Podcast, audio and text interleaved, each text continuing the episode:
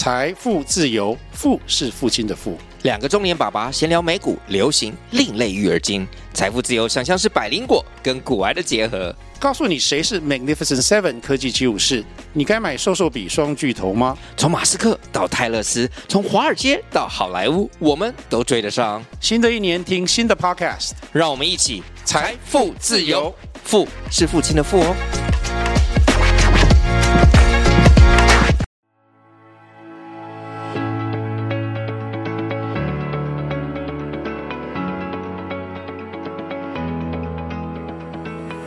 欢迎您收听 Denzology 电通学，这里是电通行销传播集团的官方 Pocket 频道。在这边，我们会跟大家分享行销案例的幕后故事、行销趋势，还有在电通工作的体验。今天是我们人才电到电的单元，那我们很荣幸邀请到 Denzo X。贝利德的创意合伙人 Peggy 来跟我们大家分享她的职业经验，还有创意工作的乐趣。那同时，Peggy 也会跟我们一起来回顾一下我们刚刚共同完成的 One Day for Change 集团的志工日。那我们来听听看 Peggy 在这个当中有什么样新鲜的体验，然后也跟我们聊聊她在创意上面有哪些精彩的故事。那我先请 Peggy 跟大家打声招呼。嗨，空中的朋友，大家好，我是 Peggy。嗨，我跟你虽然蛮熟，但也不太清楚您过往的经验。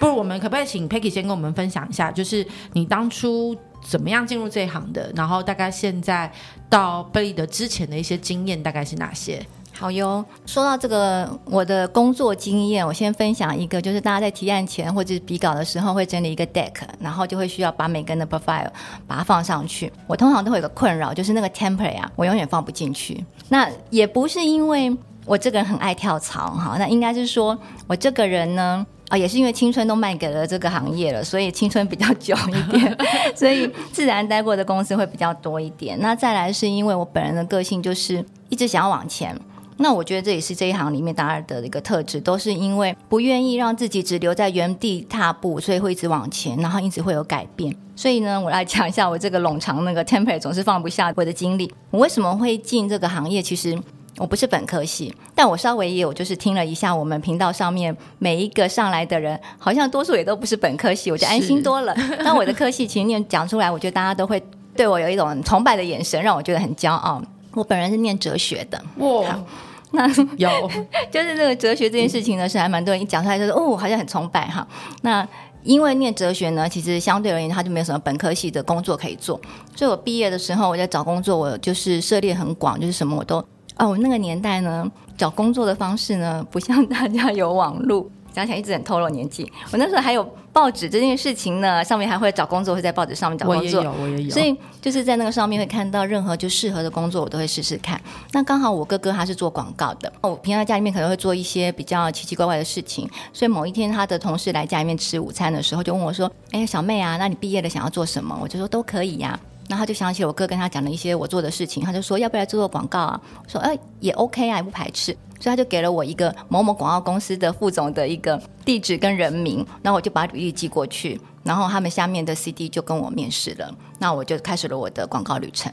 那我觉得广告旅程，因为做广告第一个广广告公司的工作太有趣了，它就是一个半夜才会回家的工作，嗯，然后你回家的时候，隔壁妈妈已经出来就是要买菜，然后就会问说，因为我妈说，哎，佩奇在做什么工作？怎么都是天亮才回家？那那个天亮回家这个过程也不见得都是工作，就是有可能大家加班到一两点。那我那时候的工作，第一个工作是在国华。那国华那时候还在芝山岩下面山脚下，所以国华的校友们都是以那个公司在哪里去判断说什么年代的人。所以芝山岩那个年代大家就知道。然后那时候我们就是到加班到半夜的时候，还会大家就是开着车上阳明山，或者对，然后或者说去海边，然后到天亮才回家，然后梳洗一下呢，然后再进公司。所以那个生活我觉得还蛮有趣，跟我想的是不一样的一个工作生活。那我就觉得很有趣，就开始做。那我的前半段都是在做比较日系，就是日系就是像博报啊、太一，我都待过。因为想要让生活不太一样，所以我就会想尝试新的一个环境。那后来刚好有个因缘际会，就去了中国。所以我现在很早期去中国的创意人。我在二零零二年的时候去了中国。那去了中国之后回来之后，我就想说，我前半段都是在日系，所以我就想要走一个比较不是日系的一个代理商。所以后面我就去了本内，然后还有去智威。所以比较是不一样的环境。我觉得那个公司企业文化跟伙伴其实不一样，也是在创意上面会有不同的一个刺激刺激，对。然后后来就是广告也做了蛮久了，就想说，哎，是不是应该做点不一样的事情？可是这个行业又是有趣的。后来也是因缘际会，我去了 Ogilvy One，这个名字讲出来就是讲智威跟 Ogilvy One 都是一个大家都有年代，因为现在也都不叫这种名字。Ogilvy One 其实那时候我去的时候，他是做 Direct Marketing。我记得我那时候离职的时候，智威的那个老板还有 Like，那时候不是 Like，不好意思，MSN 我说。他就觉得我是一个很好的选择，因为那时候其实看到很多作品是在凯盛作品上面是 direct 的作品，那是很有趣的，跟我们一般在做影片是不一样的。那我去了之后，也是这样的因缘机会的巧合。其实那个时候我们讲 offline 线上线下嘛，那时候百分之七十是在做 offline 就线下的东西，只有三十是 online digital 的东西。呃，职涯里面待蛮久的两份，一个是在博报，一个是在奥美，都是因为这里面东西是有趣的、新鲜的，一直在动。那从那个时候我开始慢慢接触了数位，然后也从七十三十到最后我离开的时候是反过来，已经是三十七十，就是 online 的东西、digital 的东西已经是百分之七十在我们的公司里面。那当然到现在又是不一样的一个结构，所以在那边我就开始做数位，就数位是个很有趣，而且数位的原生代的这些伙伴们的想法跟做事方式都完全不同，那对讲是很有趣的。可是为什么我再回到广告代理商来，就是因为。为在那样子原生世代里面，他们想的东西，我会觉得有点可惜。如果可以跟我们在这个广告创意里面，会跟一个原始的 core idea 做结合的话，它可以做得更大、更完整。所以我想要把这样子的一个行为或这样思考模式，或是在这个环境里面熟悉的东西带回来。所以我就回到广告代理商。然后，所以那时候也在呃国内本土最大的传播集团叫创集团，它是一个还蛮有趣的一个集团。那如果有熟悉它，就知道它的组成跟它的一个发展方式，跟我们整个比较是这种 global 集团的是有不太一样的方方式操作。那我觉得那个是很有趣的一个学习，所以我在那边也做了好几年之后，又再一个转换的原因，也是因为我就觉得在这个广告创意里面好像太舒适了，我也想做点不一样，尤其是因为现在这个形象环境的一些工具或者思维，或者是一些所有的传播方式都不一样了，我想要再往前跨出，只有做创意这件事情。所以后来也因为一个因缘际会的邀请，我大胆的尝试了跨出做创意，做了客户服务这件事情，但很短暂，很短暂，我就知道。就我的 talent 不在这边，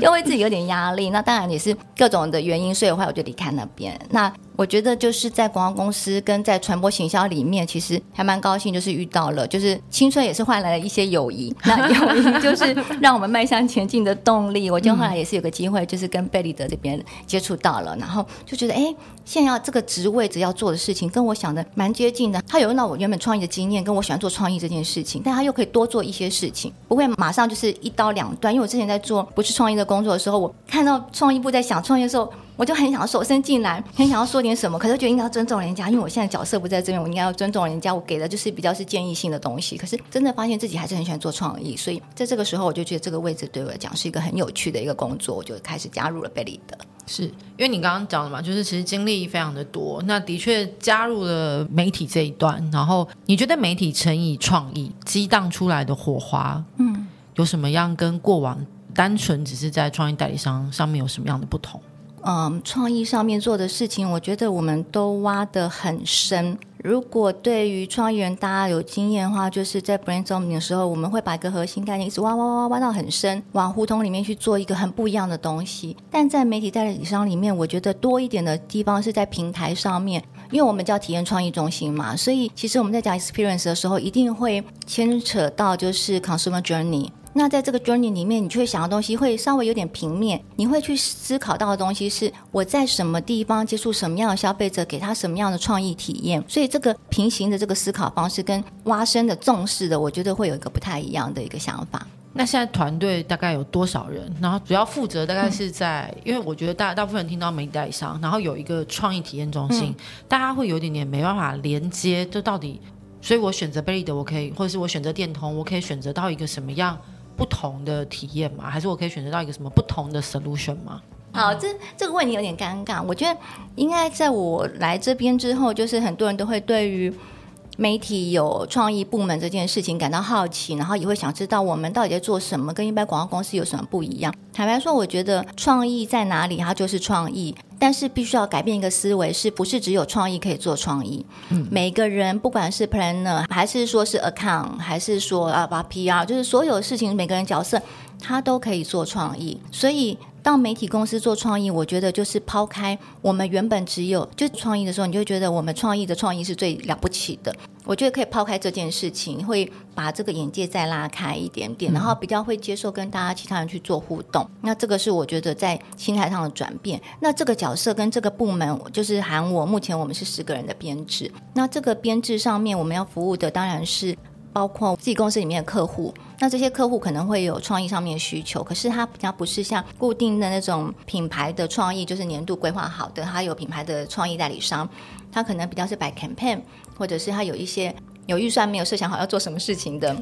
那如果说的比较自己的体验里面来讲，当然相对它预算可能没有那么多，它可能是以一个媒体为重的一个创意。那所以以媒体为重，是因为他们可能会先思考到的是说，我想要。接触什么样子的人，我想要做什么样子的一个媒体平台的一个 experience，那所以从用这样的方式去想说，那我需要用什么样的素材去 deliver，所以。大概是会有这种优先先后顺序的思考不同，但我自己觉得，在现在的行销环境里面，确实媒体是客户一定会考虑的。嗯，也就是为什么我们都会觉得现在的行销预算好像都变小了。嗯，那其实它也不是变小，因为现在媒体平台太多了，它移转了。对，那大家也不想，客户都不想要放弃任何一个地方。有人上 TikTok，你也想去 TikTok；有人在 IG，你也想去 IG；然后有人在 Line 上面，然后有人可能各个地方可能互动式的 Outdoor 也有。就大家在做的事情都不想放弃的时候，它会变每一个东西都变得好像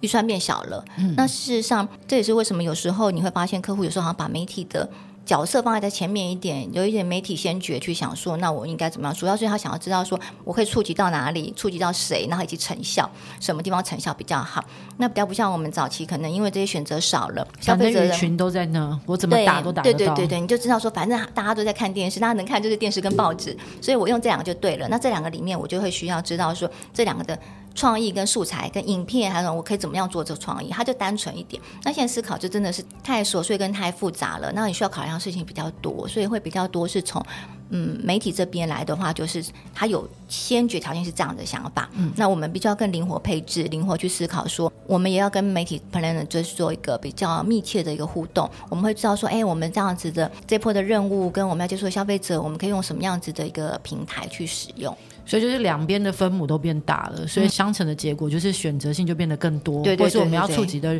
人群样貌也变得更不同，更细分那个市场了。对对对，所以变成那个组合，我们可能要先通盘看一下，到底用什么样的点可以把这点都连接起来，之后才会知道用什么样的创意去 drive 这些点，可以每一个点都接上点，不会在哪一个点上面有一些段落这样子。那。我很荣幸，就是跟你合作了两年两个案子。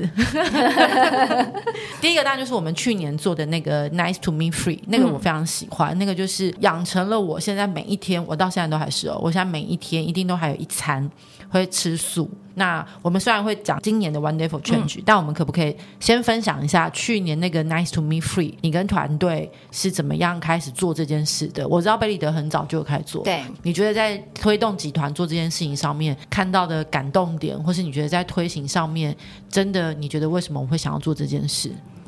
先说为什么要做这件事情，它一定会有一个任务性的前提在那边，那就是我们要做一个 ESG 的这样子任务。那 ESG 这么多，那回归到前面说，我们贝立德也做过，那我们也是要做 ESG。ESG 的范畴这么广，我们选择哪一件事情，一定选择跟切身有关系的。那那时候我们自己在前几年，我们自己公司内部就做了那 Me Free 这个活动，主要是因为那个时候是疫情期间。那疫情之前，其实我们公司都是会走出户外，实际做一件事情，就像我们讲 Wonderful Change 一样，会做一件事情。可疫情期间，我们没有办法号召大家出去的时候，变我们希望每一个人都可以做这件事情的时候，我们就思考：哎，那什么是你不能叫每个人都去海边去净滩？那我们不能共同出去的时候，有一件事情是我们每天都要吃三餐。从吃的这件事情去做的话，那我们可以做什么？那当然，吃素一定就是 Me Free，就是一个我们团队里面大家就有。跑出来一些数据，就是它真的在减碳上面是一个很重要的，但是被大家忽略了。那这中间也包括说，我自己也曾经有一段是真的是做这件事情是全蔬食，嗯，我比较不是那种宗教的素食，而是全蔬食。那我有两次阶段性做这件事情，第一个是我在看一个 Netflix 的影片，叫做《玉子》，我不知道大家有没有看过，有看一个猪的一个猪的，对，然后我看他哭得稀里哗啦的，然后看完之后我就下定决心说，我不要吃猪肉了。但在很短暂啦，因为其实这件事情，我觉得也后面要讲那种分享那个为什么办这个活动。然后第二次在真的全蔬食，是因为我们家的狗狗那时候生病，然后突然生病，所以有自己起了一个院这样，然后吃了一个月。这两次的经验其实也回馈到我们后来在做这件事情的时候。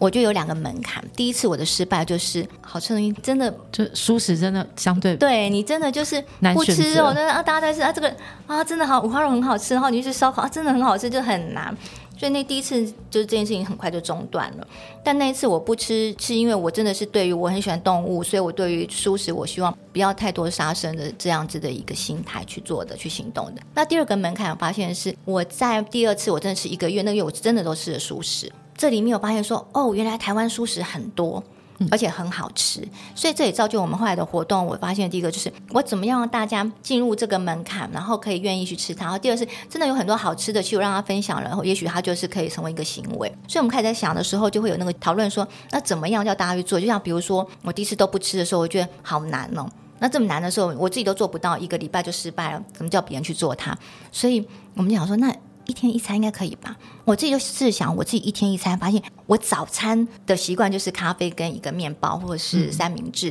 嗯嗯、所以，哎，我好像真的早餐都没在吃肉，因为我吃的三明治是很简单的那种，就是蛋而已的。他说，哦，好像很容易做成，然后说我们就试试看。那我们自己公司内部做还算蛮成功的。那当然。这件事情是你做了之后，你怎么让别人知道？你怎么样分享给别人？所以这个机制也到我们后来就是跟集团一起做的这个 Meat Free，我们有把它再改良、再优化。就是第一个是它门槛比较高，所以我们降低了门槛，我们只要一天一餐就好。再来是你一定不知道要吃什么，就有在吃的人就会知道，啊没在吃的人就会想说啊，那怎么样才算是 Meat Free 无肉？所以我们就有些示范。那你吃的东西，尤其大家因为。现在大家就是那个 foodie 君，你会拍一些你吃东西的照片，嗯、所以你把它分享上去，大家就会知道说，原来素食不是那么无趣，素食也有好吃的，然后我可以吃什么东西，所以我们用这样的方式去刺激大家。那当然就有更多行动上面鼓励，就包括说，其实我们自己在公司内部的时候也有想过要帮大家订便当，订便当这个真的是一个餐饮业不好做啊，是，就是订来之后没有人没有人吃也很麻烦，订来之后大家吃不够也麻烦。好，这个也是感谢我们家的团队们，大家很辛苦去找好吃的便当，然后很辛苦去订，然后跟卖给大家，然后卖不掉就自己吃掉它的。所以那也是我们这次加入了的机制，就是让大家你不知道怎么吃的时候，我们提供你。好，那当然最重要就是后面我们有一个，我们之前是因为押韵的关系嘛，就是 知道说减碳，大家知道减碳会做什么事情，就会想到说啊，跟树有关系，树有二氧化碳这件事情。所以我们那时候押韵就是 Next to me Free, Next to me tree，就是希望可以跟树有关系。所以我们自己公司内部的时候，其实只是用数位用。图像上面去说换算说这样成为多少数？那我觉得后来我们在集团活动里面也很高兴，就是小磊这边我们帮我们找到那个 Ecomature，帮我们真的可以去种树，所以就是鼓励大家。那这里面我觉得很感动的是，其实我们活动一开始还蛮多人，就是真的有有联络有私讯我这个活动小组，说这个活动真的很棒。嗯、那我觉得那天还蛮多是原本就有在吃素食的人，那后面也有很多人真的很认真，就是帮我们做纠察队，说哎，他的照片里面不是素食，大家记得哦，甜不辣是荤的哦。嗯，对，那我觉得这也是教育，就是大家真的是很多东西你不知道，原来它不是素食。那我们并不是真的这么已经道德压迫人家去做这件事情，而是希望你慢慢改变习惯。就也蛮多人就真的是改变习惯，你看他后面就开始哎，原来这个也是蔬的，那也是蔬的，哎，那我就都这样吃，好像也还蛮好的。所以慢慢改变习惯，他也会有人分享说哪一件很好吃，这件素食很好吃，那件很好吃，其实就是一个习惯的养成。你慢慢的减少，那我觉得另外一方面，当然那个是我们控不可控的了。我还是希望说，贩卖肉品的那些人，只要你在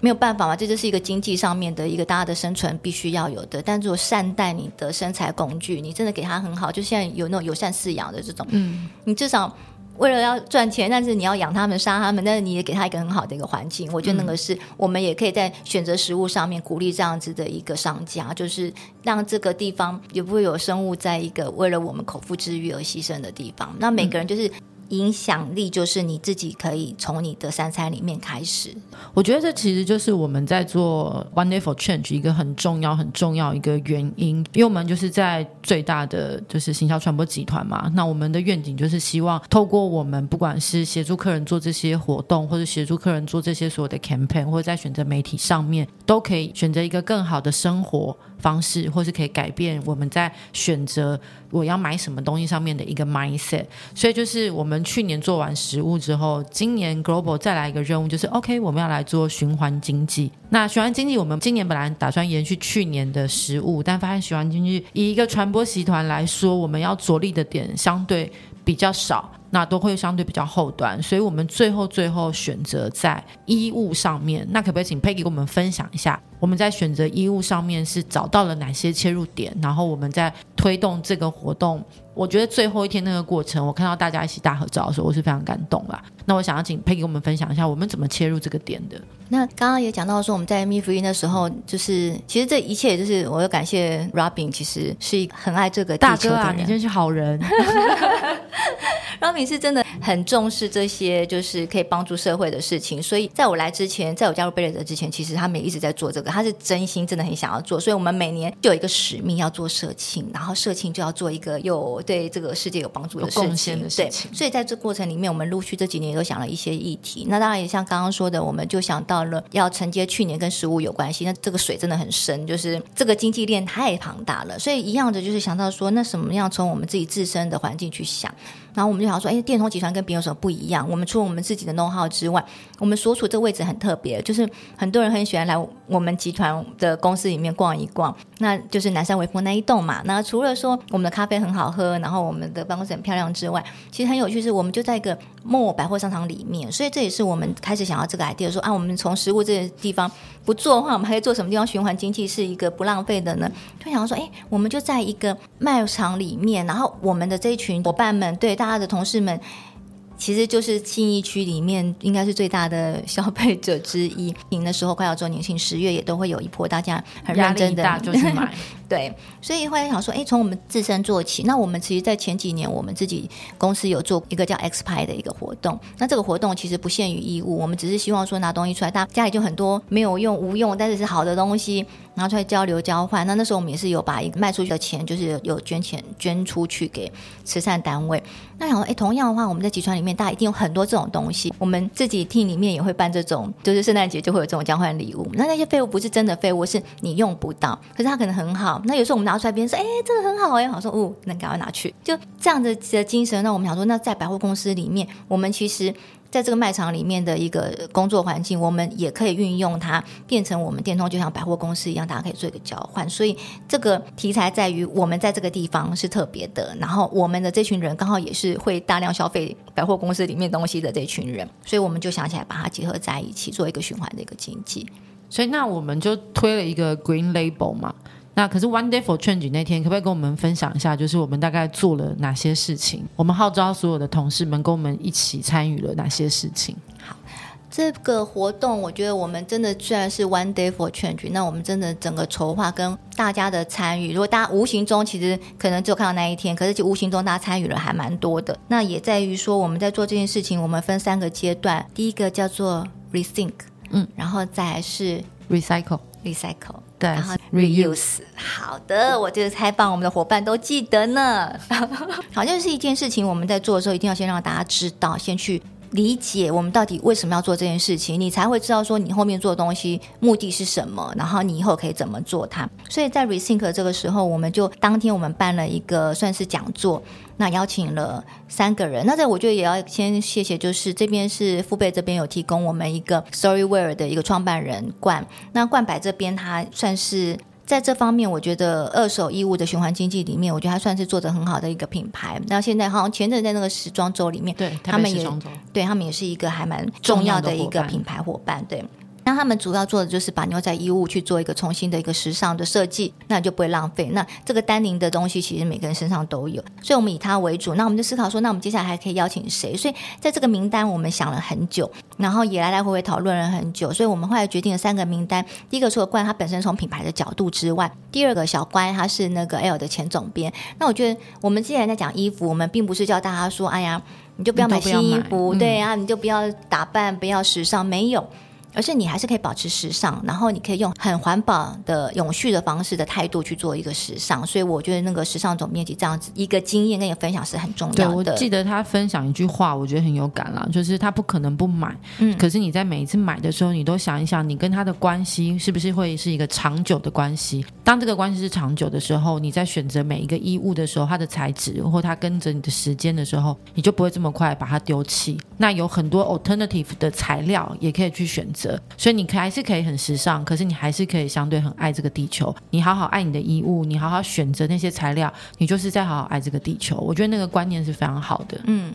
我也觉得这个观念真的很好。就是他们真的没有教你说啊，你不要就是衣服破了继续穿，不是。那同时他也分享了很多的国际品牌在做的事情，因为它就是一个趋势。那我觉得也很棒，就是有些国际品牌精品，他们也是可以从这个角度去做它。第三个角色，其实那时候我们讨论了很多人，我们希望走名人的方式，就是当然也是因为名人对于大家的号召力会比较强。然后再来是名人，他跟我们一样，他就是一个消费者。我们从消费者的角度去看，我们可以做什么样的事情。所以我们就找到搭配。嗯，大家应该都知道，就是从演艺生活上面都很了解他。但我们真的了解他之后，我发现他真的是还蛮有理念的人。那天来分享，我觉得超乎我对他的认识。我觉得他是很有诚意的，想要参与我们活动，因为他其实有工作行程，有有嘎到，然后说实在，我们其实没有什么费用，就是非常诚意价的方式，对对对，就是志工日，所以他是真的拨空，然后来参加这这个活动。那他的分享，我觉得也是一个是一个消费者，我觉得可以从各方方面面，其实我们都可以做一点做一点，然后改变自己，改变这个地球。对啊，我觉得他那天分享有一句话，我现在记得蛮清楚的啊，就是“垃圾无国界”。嗯，就是他说他下去潜水，在菲律宾可以看到台湾的垃圾，或者看到美国的垃圾。他说。我们每个人都有国界之分，可是垃圾没有。可是，在海洋里面，就是这些已经污染了我们所有的海洋。所以，我觉得那句话是一个蛮深刻的冲击。嗯、所以，我觉得在接下来在选择用这些东西，或在选择买这些东西的时候，相对就会把这些东西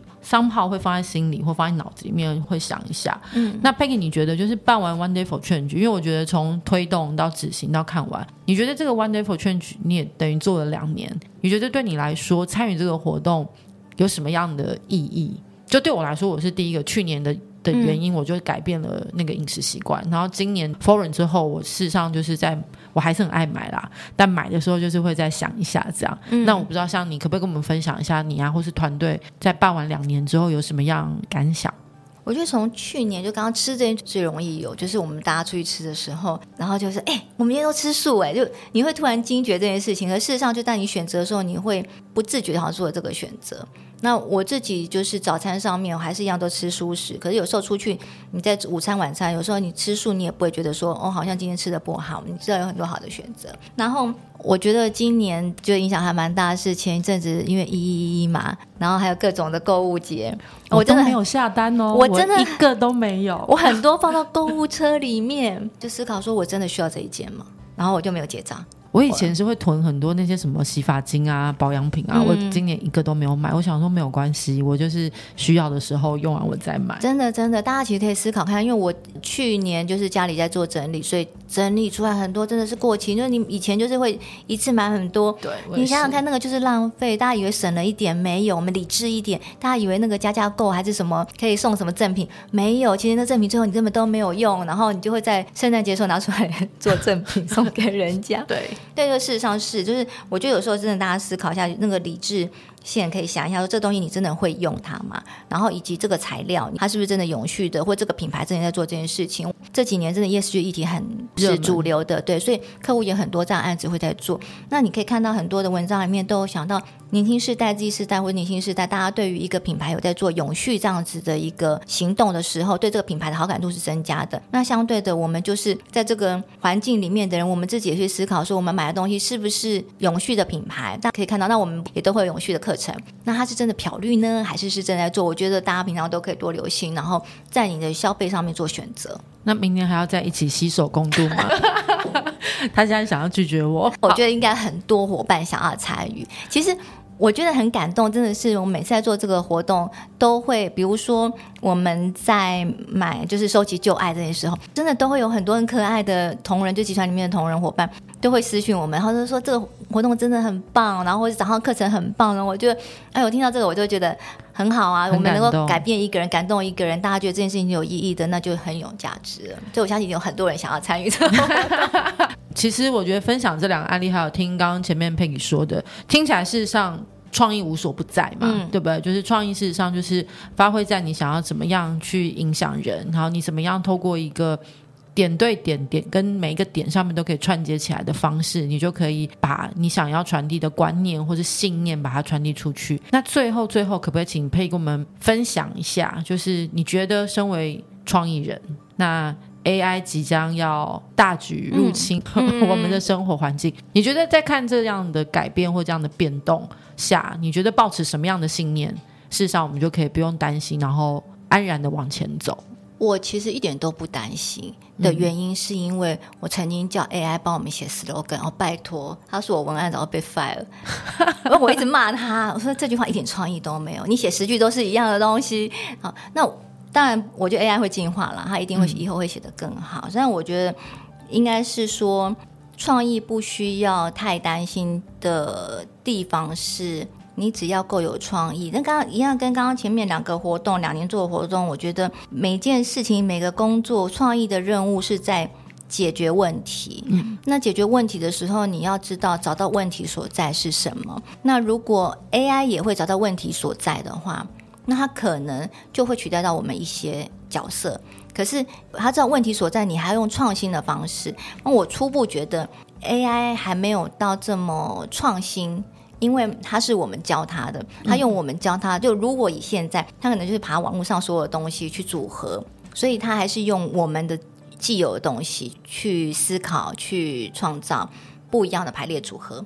但如果我们想的东西都是现在还没有的，就是像我们常会想一些 prototype 的一些做法，那这就是还没有的东西，他就想不到。所以只要我们保持着不断前进的话，AI 是你很好的工具跟很好的伙伴。所以它是推进器，就是它不会是我们的挡在前面的敌人。对，它就是你帮你加一个伙伴，你的 team 里面一定会有人是比较擅长执行，有人比较擅长想，他会是你的伙伴之一。但是你也可以带着他们前进，只要你自己是不停的前进。好，那今天就谢谢 Peggy，那我们今天的节目就到这边。那非常感谢 Peggy 跟我们分享她在。过去创业所有的经历，那也跟我们分享了在电通集团里面我们做 One Day for Change 的一些实质的案例，还有就是带来的影响会是什么？真的很鼓励大家，就是可以多多想想有没有什么样更好的方式爱爱这个地球。那最后提醒大家，就是 Dentsuology 的节目是每两周上架在 Apple Podcast、Google Podcast、Spotify、KKBox、First Story。那欢迎大家订阅收听，如果有任何建议或者想要听的议题，也都欢迎留言给我们，让我们一起听听电通学，万事通通电。再次谢谢 Peggy，谢谢，谢谢，拜拜。